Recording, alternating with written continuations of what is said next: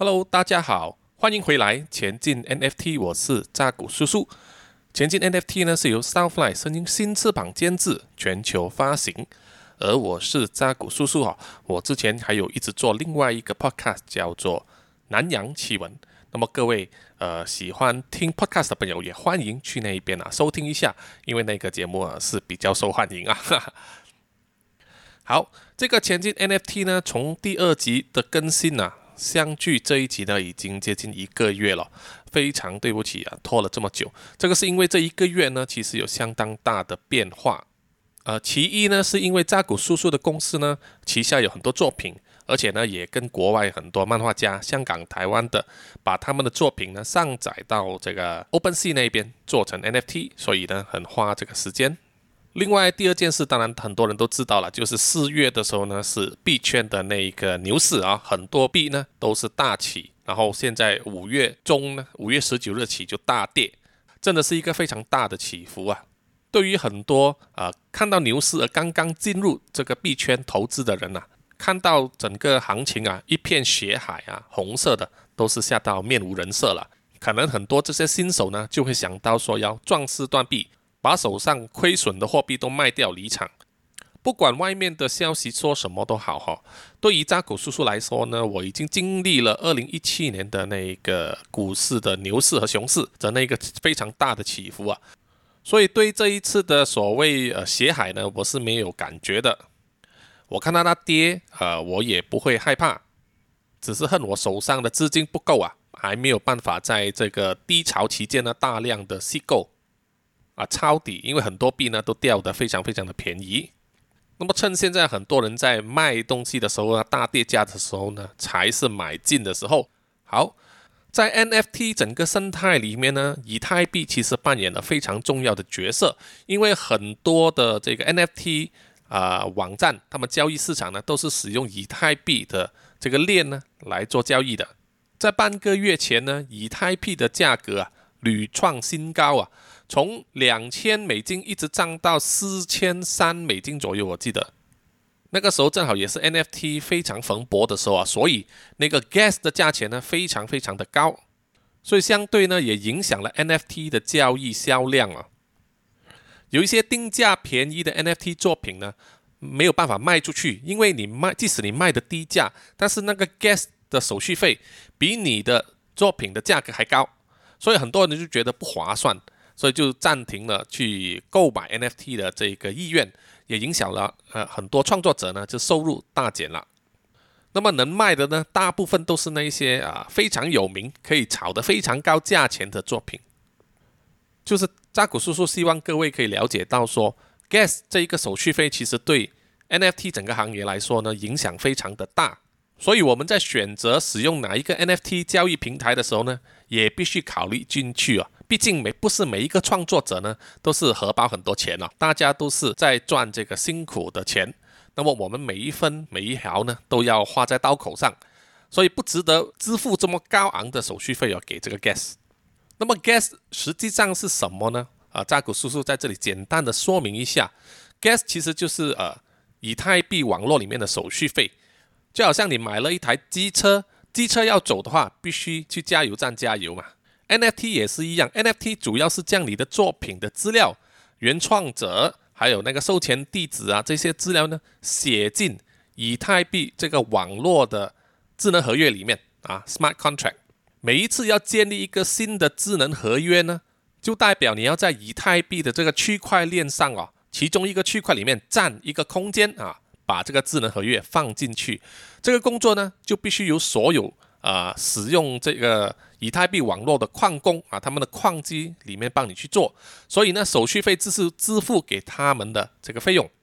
NFT 在初期发展的时候啊，一开始一些网页呢，这些交易市场啊，每次你上载作品，他就要收你一次手续费，收一次 gas。你交易卖给别人的时候，他要收一次 gas，再加上平台抽取的一个费用呢，所以啊，你实际上你卖出的作品啊，可能呃。百分之二十已经不见了，就是给这个平台抽掉，有些甚至更多。所以最近这几年呢，才会有一些 NFT 呢，啊，像 Mintable 一样，上集我介绍的那一个，是可以让创作者呢，在建立这个 NFT 作品上载过去网页的时候呢，是不需要支付 gas 的，因为 Mintable 当时呢，它只是代为储存你的这个 NFT 作品的资料啊，只是代管，直到你有买家买下的时候呢，他才一次过把你所有的东西再加上买家的资料呢写进去智能合约，所以 gas 呢，只有在这个时候呢才会跟你收费啊，整个智能合约才完成。这一点呢，对很多新手的创作者来说是非常好的一个福利，因为一开始你并不需要支付什么费用。但是呢 m i n t b 也有一个不好处，就是说，如果你有很多作品要上载，很多很多很多，而想把这些作品呢归纳在一个呃你自己的商店里面，就是你开一个自己的专业，一个商店的专业呢，Mintable 的收费就非常高了。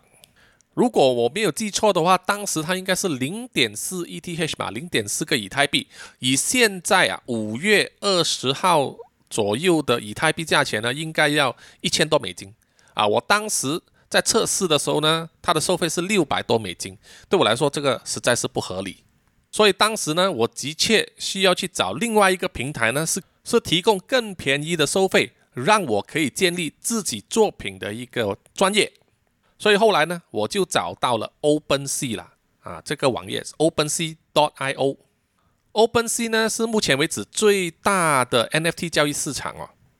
它也和好几个其他的 NFT 交易市场呢有联动，包括 Rarible、Cargo、Super Rare 其他的这些 NFT 交易网站。所以呢，本集呢，扎古叔叔也来分享一下，跟各位创作者哦，怎么样在 OpenSea 里面建立你个人的账号还有专业。首先，大家就是去了 OpenSea 这个网页的时候呢，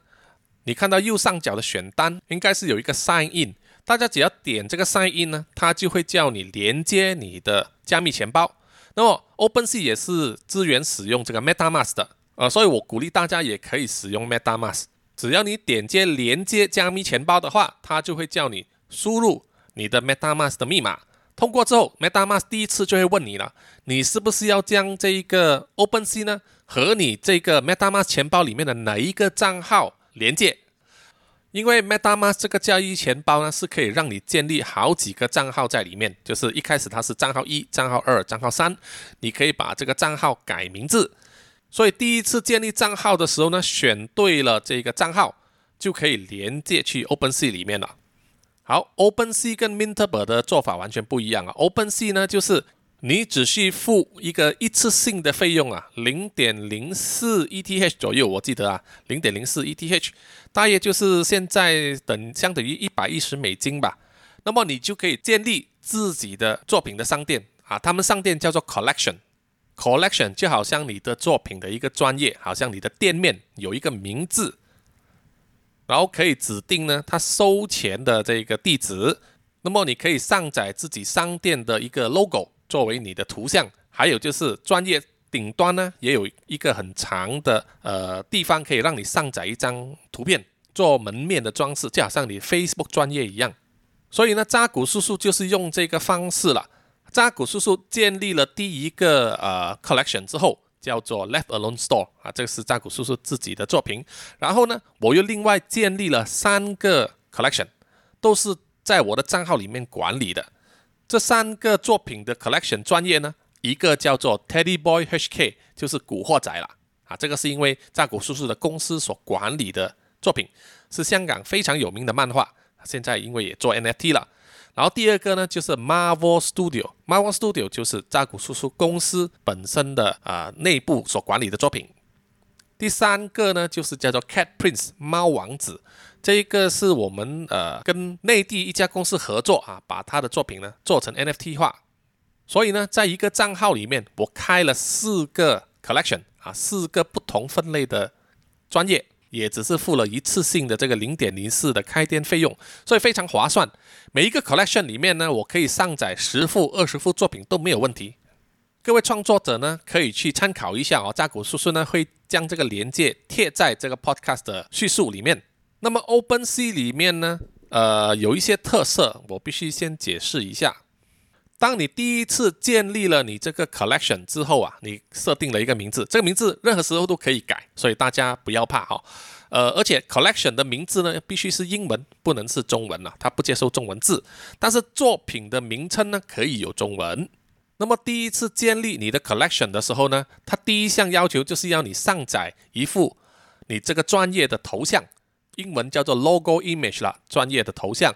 他建议呢，你的像素至少要三百乘三百的正方形啊，JPG 档案。好，第二个呢就是 feature image。feature image 呢，呃，它的基本大小一定要超过六百乘四百像素。这一个呢可以不上载，因为 feature image 呢就是出现在 OpenSea 首页的上端哦，像一个非常抢眼、非常吸引人的广告位置。但是呢，这个广告它不出售这个版位，呃，它只是由 OpenSea 的内部成员呢挑选某一些他觉得适合的 collection 呢，把这个照片放上去，作为他们强力推荐的作品啊。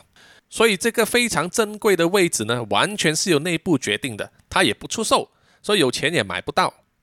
那么大家当然也可以先做好这个图片放上去哈，万一他真的选到你了，那么你真的是中大奖了。好，第三项呢，banner image 就是在你的呃 collection 专业里面顶端的那一个图了，好像你 Facebook 专业的那一条长方形的图。那么它这里建议的尺寸呢是一千四百乘四百像素。好，第四个选项呢就是 name，就是你的这个 collection 专业的名字。OpenSea 呢只可以支援呢使用英文的专业名字啊，所以不能用中文。第五项呢，URL 就是你的这个专业出现在 OpenSea 里面的时候啊，它那个连接的那个名字是什么啊？大家可以填上去。第六个就是 Description 啊，就是大家要怎么样介绍你这个专业啊？这一边呢是可以填长达一千个呃文字，那么可以有英文，可以有中文。第七个呢，Category 就是说你的作品呢是属于它什么啊类型？一般上呢都是填 art，就是艺术作品。当然，它也包括 collectibles，就是比如说一些可以收藏品，也包括呃网域名 domain name，也包括 games 啊，就是游戏的道具。那么只能选一项。第七项呢就是 links 啦，就是要填写呢你这个专业所有相关的链接，包括啊你的个人的专业，如果你有个人的网页的话，还有就是你的 Discord、推特、IG，还有呃 Telegram，然后一个是 Medium。Medium 是有点像博客这样子啊，现在非常的流行。把这些填上去之后呢，有一些买家如果有兴趣，他可能要跟你交流联系你，就通过这个链接了。好，第七项 Royalties Royalty 非常重要，这个也是 NFT 的核心价值了，就是给创作者呢，在你的作品被人家转手转卖的时候呢，你也可以赚取到这个版税。那么版税可以设多少趴呢？在 OpenSea 里面。你只能设定最高达到百分之十啊，就是十趴。这个版税的设定呢，每一个 NFT 交易网站的设定都不一样。比如说 Mintable 呢，免费用户的话，一律都是只能设百分之五啊，你不能修改。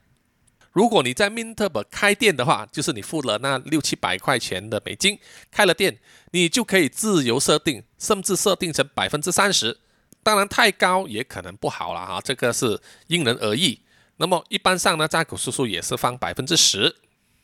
第九项，Your payout wallet address，就是你所收到这个版税的加密钱包地址啊。大家只要把 MetaMask 的这个钱包地址呢贴上去，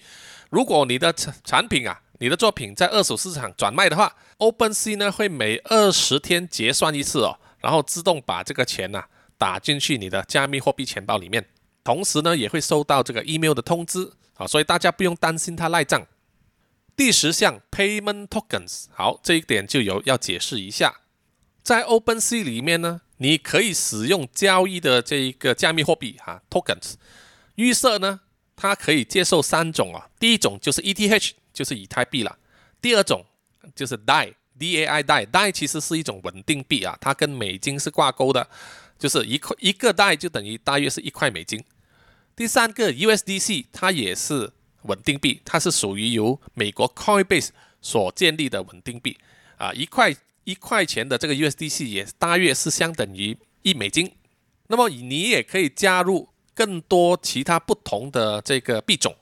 你可以看到下面有一个选项叫 Add Token，就是说你可以选择增加啊，其他的不同的加密货币类型啊，你点开来你就看到有很多很多的，包括什么 AC 呢、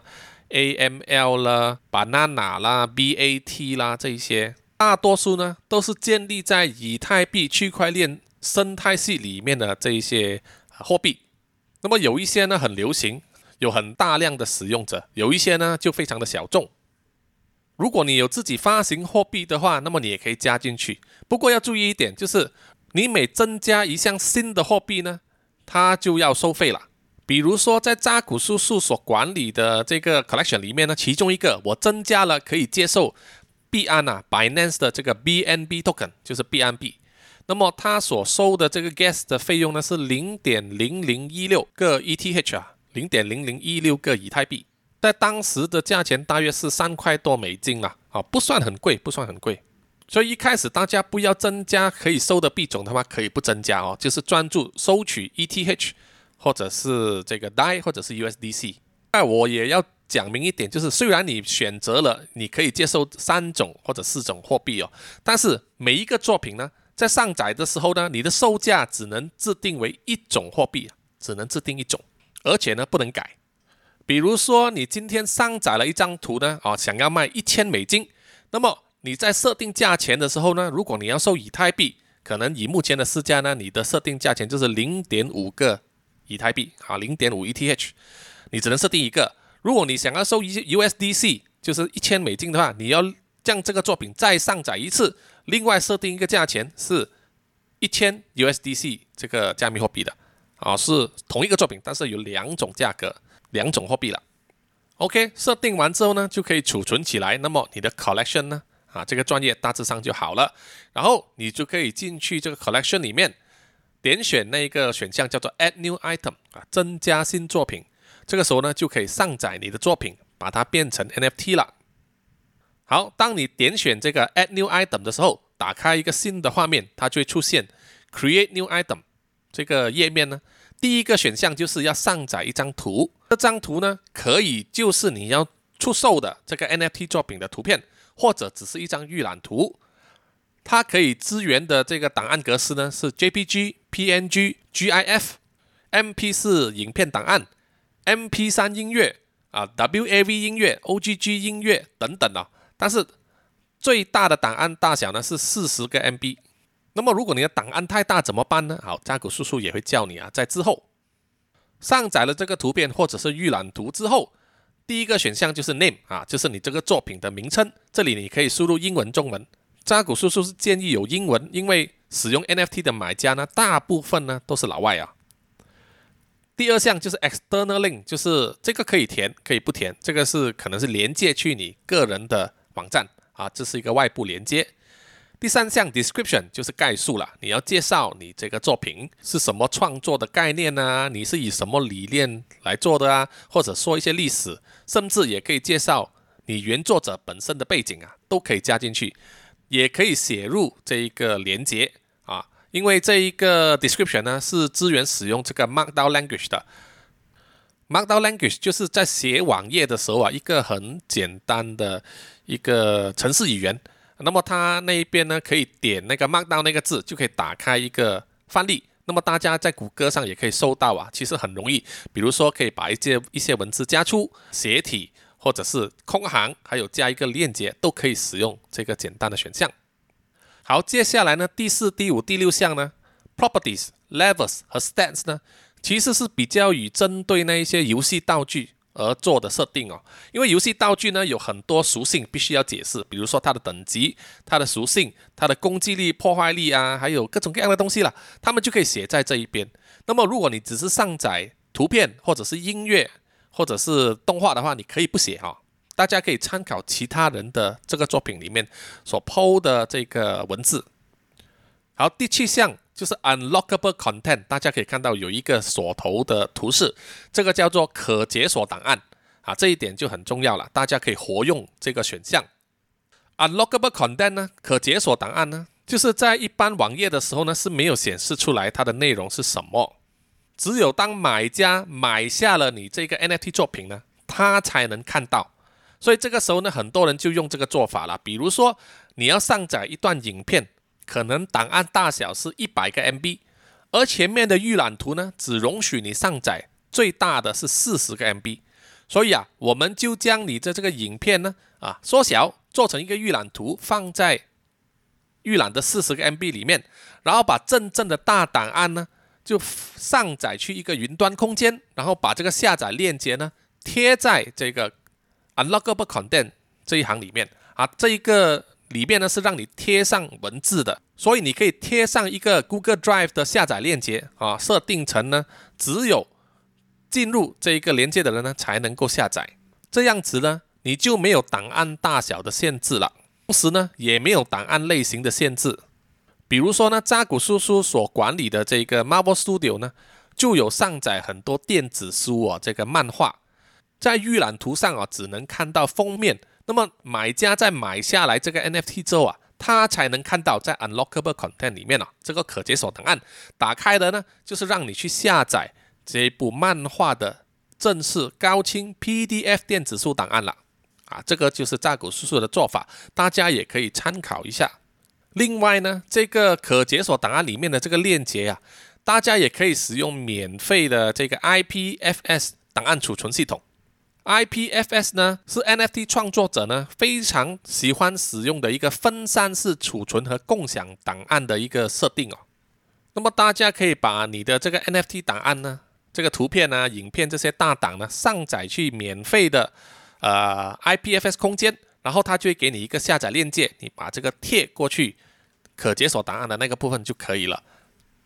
那么在这里呢，扎古叔叔可以介绍大家使用免费的这个网站，叫做 Pinata。Pinata 呢，它可以提供免费一个 GB 的空间呢，让你把档案上载上去。每一个档案都可以提供一个独特的 IPFS 链接哦。让买家去下载你的 NFT 档案，这个好处是它不需要去连接到你个人的这个 Google Drive 里面。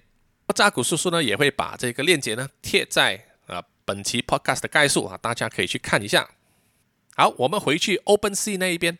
呃，第八项，第八项这个功能其实是新增的，它是叫做 Explicit and Sensitive Content，就是说如果你这个内容啊是有呃一些。非常敏感的，或者是啊露骨的内容呢，啊你要注明，要打开这个选项。这个是因为呢，哈有一些人所上载的 NFT 图片啊，是充满艺术成分的裸照啊，所以呢，他们才新增了这个功能。那么最后一项呢，就是 supply 了。好，supply 我要解释一下，supply 呢就是指你这一个作品做成 NFT 的数量啊，可以出售的数量有多少？预设的设定呢是一。那么有时候你会看到有一些人的 NFT 作品呢，数量是超过一的，比如说他有十份啊，他可以卖去一号、二号、三号到十号。有些人呢可以设去九十九份或者八十八份，这个要怎么设定呢？这个就要在你第一次按这个 Add New Item 的时候啊，在你浏览器的顶端啊，这个网址上面呢要加几个字，因为大家看到呢，如果你在 Add New Item 的时候呢，你上面的这个网址啊，它是写着。呃，OpenSea 什么什么什么，然后到 Assets 杠 Create，那么你要在后面呢加一个问号，然后是 Enable Supply 等于 True。那么扎古叔叔呢也会把这一段文字呢写在本期 Podcast 的概述上，大家呢可以直接啊复制，然后贴上去。贴了这一行字之后呢，啊，它会重新下啊再更新这个网页，你就会看到 Supply 那一边呢是可以自己设定数字了。好。当你把你这个 NFT 的作品的概述啊、图片啊、所有东西都做完之后，最后一个就是点选那个 Create，Create 就是创造了。创造之后呢，你这幅新作品就会出现在 My Collection 里面。OpenSea 呢，第一次就会显示一个画面，说你的作品已经做好了。它有下面有两个连接，一个是 Visit，一个是 Sell。Visit 呢，就是去访问啊，去去浏览你这一个专业里面呢、啊、这一幅作品的那个画面。啊，去去看一下，看有没有错字，要不要修改。Sell 呢，就是点选之后才设定价钱来出售。好，这一边呢，扎古叔叔要说明一下 OpenSea 的一些规则哦。你每一次把作品做好，NFT 上载之后，Create 之后呢，只要还没有设定这个售价啊，还没有做 Sell，你这个作品就可以随时把它删除掉，而不需支付手续费啊，不需支付 Gas。而当你把这一个作品设定了定价，开始开卖之后啊，但是有一天你忽然间后悔了，想把这个作品下架啊拿下来，这个时候你就必须支付手续费啊，因为他已经把它写进了智能合约里面，你要取消这个东西必须付费。那么前面也讲过，你设定了价钱之后，你所指定的这个加密货币呢不能更改，你的售价呢可以改，但是只能减价而不能提高价钱。所以啊，你在设定了 sale 之后啊，你这个作品你就会看到多了一个选项叫做 price drop，就是跌价了啊。你可以设定把这个售价呢降低，而不需另外付费啊。但是如果你要加价呢啊，是不可能的，你只能把这个作品付费把它删除掉，重新上载一次，设定一个新的价钱。所以大家呢在定价之前要想清楚哦，你的作品可以尽量上载。啊，尽量做没有问题，都不不收费，反正你已经付了第一次的建立 My Collection 的费用。但是在设定价钱一定要想好好，因为你只能降价，而且删除要收费。OK，然后另外一种情况就是，如果你要转让给别人，英文叫做 transfer 啊，把这个作品呢不是卖，而是转让给另外一个人的钱包，你必须支付手续费啊，支付这个 gas。好，大致是这样子。如果大家还有什么问题呢？欢迎就是大家去那个南洋奇闻的 IG 里面啊，私信我啊，可以问我任何问题，我尽量的回答大家的疑问。在 OpenSea 里面呢，要销售你的 NFT 呢，有三种方法。OK，第一个呢就是 Fixed Price，就是固定价钱的销售。比如说你定了三十块美金。就是三十块美金，它就一直放在那边，直到有人买为止，或者你把它删除下架为止，不然的话，它是一直出现在网页里面。第二种呢，就是 auction，auction 就是拍卖了。拍卖的时候呢，你要设定一个时限，它最长应该是七天啊，最短应该是十二个小时吧，如果没记错的话。设定拍卖的时候，你必须设定一个底价啊，比如说你这幅画，你设定一个底价十美金，那么。再设定这个拍卖的时间啊，有多长，然后从什么时候开始，你可以预设的，比如说三天后，或者一个星期之后，或者是一个小时之后啊，这些功能都有。设定了之后，时间到了就会自动开始，就等待呢买家来这边出价竞标了。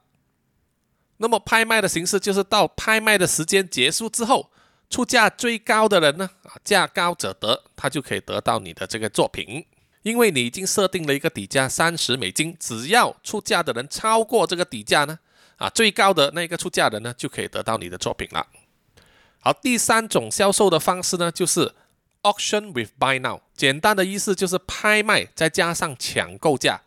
啊，跟拍卖一样，也是要设定时间，设定一个底价，比如说三十美金，但是你可以另外再加设一个抢购价。就是说，只要有人愿意出这个价钱，他就马上可以抢购你这个作品，而不需经过所有人的竞标。就好像之前的例子，你的底价是三十美金，但是你设定成你的抢购价呢是五百美金。那么在买家出价的时候呢，啊，可能是从三十美金起，四十、五十、一百、一百五、两百这样子一直竞标。那么如果有人忽然间出价五百呢，他就直接买了你的作品，那么拍卖也就结束了。那么，如果没有人出这个抢购价的话，那么拍卖时间结束之后，同样是以价高者得。那么，希望大家能够了解这种运作模式。那么，拍卖呢是可以呃创造出很高的这个售价。大家在网络上所看到的各种各样 NFT 的新闻呐、啊，他们卖出一个天价呢，都是透过拍卖来达到的。但是，当然进行拍卖的时候，就是需要有足够的这个宣传呐、让很多买家有兴趣的人呐、进入这个 OpenSea 里面呢，去竞标你的作品了。所以，如果你没有打广告、没有宣传的话，就没有人来竞标了。那么，你这一个拍卖呢，也可能会静悄悄的结束。不过，有一点窍门就是说，如果你把你这个作品设定成拍卖，拍卖结束之后没有买家、没有人出价，那么这个作品呢会自动下架，而且不需要付任何手续费。那么这个时候呢，你就可以选择呢再做一次拍卖，或者是。把它改成定价销售。那么还有第四种情况啊，第四种情况，这个是扎古叔叔所遇到的，就是说我其中一幅作品呢，我定价了，比如说一百美金，那么有一个人呢，就另外私下出了一个 offer，什么情况之下买家会跟你提出 offer 呢？就是第一，他出的这个价钱可能比你所定的这个定价呢要低；第二种就是他出的这个 offer 呢，他所要支付给你的货币跟你所定的不一样。那么扎古叔叔遇到的呢就是这样子了，他 offer 给我的加密货币跟我定的不一样，我的定价呢是以 ETH 以太币为单位，而他 offer 的呢是以 WETH 就是包装过的以太币为单位。就是如果大家稍微谷歌一下就知道说呢，ETH 和 WETH 呢其实是相等值的，只是说它有一些规格不同。那么在 MetaMask 里面呢是可以进行这个兑换。啊，只是付一点点的费用，几块钱美金的费用。那么当时呢，我觉得这个还划得来，所以我就接受了他这个 offer。当你接受别人的 offer 的时候呢，这个成交的这个 gas 这个手续费呢，就由我们作者负担，由卖家负担。这一点呢，就和定价销售或者是拍卖的时候不一样。当定价销售或者是拍卖的时候啊，是由买家支付这个 gas 的，支付手续费的。那么关于 NFT 的其他要点呢，我大致上只想到这么多啊，一时之间。那么如果大家还有其他问题，就是欢迎去南洋奇闻的 IG 里面私信我。呃，在这段时间呢，很多新的 NFT 交易平台啊，这些网页呢都是前仆后续的出现，呃，有非常非常多。那么呃，大扎古叔叔也是有陆续去研究。呃，目前为止呢，觉得还有另外进行尝试的是另外一个叫做 ANFTs.com 这一家网站呢，它是建立于这个币安的 Binance BSC 呃网络的 NFT 网站哦，跟之前 O OpenSea 和 Mintable 不同呢啊，因为他们是建立于这个以太币的网络，所以 Gas 比较贵，在 BSC 网络里面呢，Gas 就便宜很多很多。所以渣古叔叔有去尝试一下，那么有机会的话，下一集再跟大家分享。然后当然，呃，也因为呢，币安本身啊，Binance 它也会在预计是六月六月二十四吧，我听说他们也会推出自己的 Binance NFT 交易平台。那么据说呢，Binance 的交易平台里面也是有分两种啊，一个是专门邀请画家啊，知名的画家参与合作，另外一种呢就是让普通的创作者呢可以自己上载作品的。等他们这个网站上线之后啊，扎古叔叔也会去试用一下，然后再跟大家分享一些心得哦。而本集的前进 NFT 呢，就暂时到此为止，谢谢大家的收听。那么希望也大家也能继续支持我其他的那个啊。Podcast 节目啊，南洋奇闻，谢谢大家。